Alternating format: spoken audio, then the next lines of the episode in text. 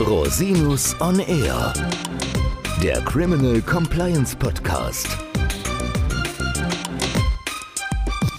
Herzlich willkommen zum Criminal Compliance Podcast. Schön, dass Sie wieder eingeschaltet haben. Mein Name ist Christian Rosinus und in der heutigen Folge möchte ich Ihnen ein Rechtsprechungsupdate zu einer Entscheidung des Europäischen Gerichtshofs zur Frage des Doppelbestrafungsverbots, auch Nibis in idem genannt, in der Europäischen Union geben. Die Entscheidung ist am 23. März 2023 auf einen Vorlagebeschluss des OLG Bamberg hin ergangen. Es geht darum, unter welchen Voraussetzungen Ausnahmen vom transnationalen Doppelbestrafungsverbot möglich sind. Vereinfacht bedeutet das Doppelbestrafungsverbot, dass niemand wegen derselben Tat zweimal verurteilt werden darf. Es ist im europäischen Recht in Artikel 54 des Schengener Durchführungsübereinkommens, kurz SDÜ, und in Artikel 50 der Europäischen Grundrechtecharta verankert.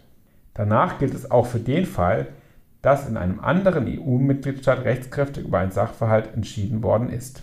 Deutschland erklärte gemäß Artikel 55 StÜ das Doppelbestrafungsverbot nach dem StÜ nicht anzuwenden, soweit die Straftat sich gegen die Sicherheit oder andere wesentliche Interessen Deutschlands richtet. Soviel zum Hintergrund. Kommen wir nun zum konkreten Fall.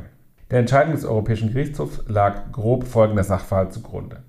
Ein Beschuldigter soll in Österreich eine kriminelle Vereinigung gegründet und ein betrügerisches Anlagesystem geschaffen haben. Über das Internet soll er unter anderem in Deutschland Menschen zu Investitionen veranlasst haben, die er dann veruntreut haben soll. Er wurde deswegen vom Landesgericht Wien wegen gewerbsmäßiger Betrugs und Geldwäscherei zu einer Freiheitsstrafe verurteilt. Am Tag seiner Entlassung wurde er dann erneut in Haft genommen. Dieses Mal aufgrund eines europäischen Haftbefehls des Amtsgerichts Bamberg unter anderem wegen der Bildung einer kriminellen Vereinigung. Im europäischen Haftbefehl lagen die gleichen Tatsachen wie der Entscheidung der Wiener dem europäischen Haftbefehl lagen die gleichen Tatsachen wie der Entscheidung des Wiener Gerichts zugrunde.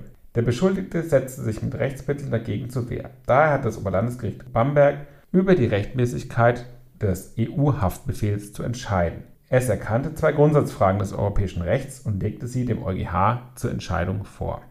Erstens, ob die deutsche Ausnahme vom Doppelbestrafungsverbot nach dem StÜ auch wirksam für das Doppelbestrafungsverbot der Europäischen Grundrechtecharta gilt. Und zweitens, ob die Bildung einer kriminellen Vereinigung nach 129 StGB die Anwendung der Ausnahme ermöglicht.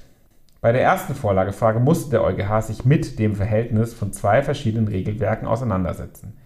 Der Gerichtshof entschied, dass eine für das StÜ erklärte Ausnahme grundsätzlich auch für die Europäische Grundrechtecharta gilt. Ein Grund dafür ist, dass die Verfolgung von Straftaten gegen die Sicherheit eines Staates zwangsläufig andere Ziele hat als Verurteilung aus anderen Staaten. Der EuGH gab hierzu Kriterien, die erfüllt sein müssen, damit eine solche Ausnahme gelten kann. Diese Kriterien ergeben sich vor allem aus Artikel 52 der Grundrechtecharta. Auf die zweite Frage entschied der EuGH, dass die Ausnahme für die Bildung von kriminellen Vereinigungen nur unter besonderen Voraussetzungen anwendbar ist. Insbesondere für den Fall, dass die kriminelle Vereinigung nur Vermögensschäden gegen Privatpersonen verursacht hat, muss besonders festgestellt werden, dass dadurch auch die Sicherheit des Staates beeinträchtigt wird. Dafür komme es darauf an, wie sehr Höhe und Ausmaß der Vermögensschäden die öffentliche Ordnung oder Sicherheit beeinträchtigen. Dies muss nun im Einzelfall wieder das Oberlandesgericht Bamberg entscheiden. Durch die Entscheidung hat der EuGH das transnationale Doppelbestrafungsverbot weiter konkretisiert. Es werden präzise Kriterien für Ausnahmen geschaffen und dadurch die Rechtssicherheit gestärkt. Das Urteil leistet einen wichtigen Beitrag zur Rechtsfortbildung. Die Rechtsprechung zur zweiten Frage deutet auch an, dass nur in Ausnahmefällen staatliche Interessen betroffen sein sollen. Der Anwendungsbereich wird dadurch eingeschränkt. Herzlichen Dank, dass Sie sich wieder die Zeit genommen haben, den Podcast zu hören. Falls Sie das Thema interessiert, hören Sie doch noch einmal in Folge 128 zum Strafklageverbrauch im Sommermärchenverfahren rein. Falls Sie Fragen haben, wenden Sie sich bitte jederzeit gerne an mich unter info@rosinus-on-r.com. Bis zum nächsten Mal. Ich freue mich auf Sie.